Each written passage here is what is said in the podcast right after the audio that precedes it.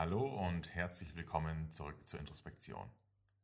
Hier gebe ich dir immer ein paar Dinge zum Nachdenken mit für die nächsten Tage, gepaart mit der Hoffnung, dass sie dich inspirieren und stärken. In den vergangenen Folgen habe ich über den Umgang mit Gedanken und auch mit Gefühlen gesprochen. Am und mit dem Denken zu arbeiten, das fällt uns nicht immer leicht.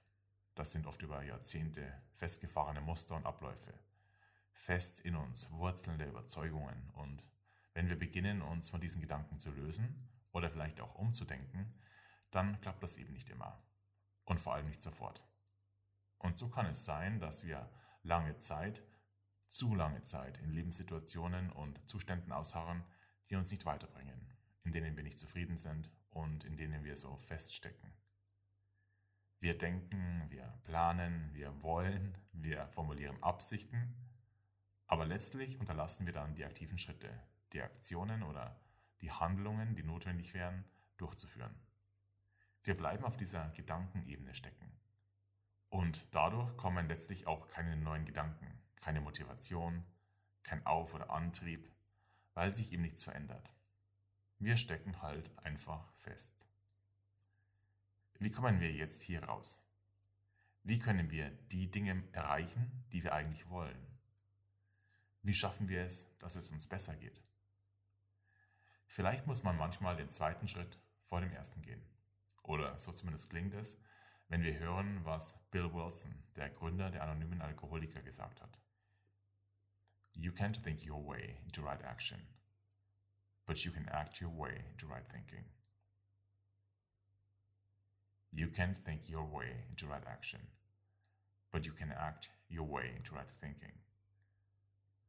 Wenn man jetzt versucht, das ins Deutsche zu übersetzen, dann muss man etwas flexibler sein, was die Formulierung betrifft.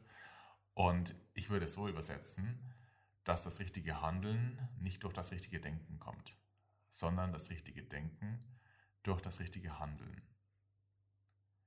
Das richtige Handeln kommt nicht durch das richtige Denken, sondern das richtige Denken durch das richtige Handeln.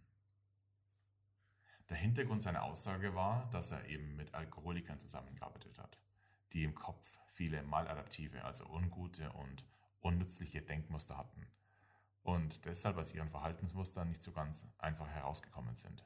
Sie wussten schon, was eigentlich richtig wäre, aber die inneren Gedanken, die inneren Stimmen, die waren zu laut und auch zu mächtig. Die waren nicht unter Kontrolle zu kriegen. Deshalb hat er ihnen gesagt, dass man manchmal durch das richtige Handeln erst zum hilfreicheren Denken kommt. Dass man adaptive, also nützliche und hilfreiche Verhaltensweisen zeigen soll, so Bewegung und Veränderung herbeiführen wird und sich dadurch auch das Denken in eine gute Richtung lenken wird. Letztlich liegt es an unseren Handlungen. Wir können die Dinge, unsere Ziele und Pläne tausendmal durchdenken. Letztlich muss man oder sollte gehandelt werden auch ohne ein Gefühl von jetzt bin ich bereit dafür oder ähnlichem. Handle und deine Gedanken, dein Denken, dein konstruktives Denken wird folgen. So die Kernaussage. Mit neuem Handeln kommt ein neues Selbstbild, neue Ideen und Inspirationen und das Denken, dein Denken wird sich verändern. Und das ist oft nicht nur effektiver als das reine Hoffen, dass sich durch ein Umdenken etwas verändern würde, es ist oft auch einfacher. Ich könnte dir jetzt Beispiele nennen, wie du dieses Zitat, diese Weisheit oder Erkenntnis für dich nutzen kannst. Aber das nimmt auch vielleicht die Möglichkeit, dass du sie auf deine ganz eigene Lebenssituation beziehst. Überleg mal, was wären für dich die richtigen Handlungen, die dich deinen Zielen näher kommen lassen? Und denk da immer erst im ganz Kleinen, der nächste kleine Schritt, die nächste kleine Handlung.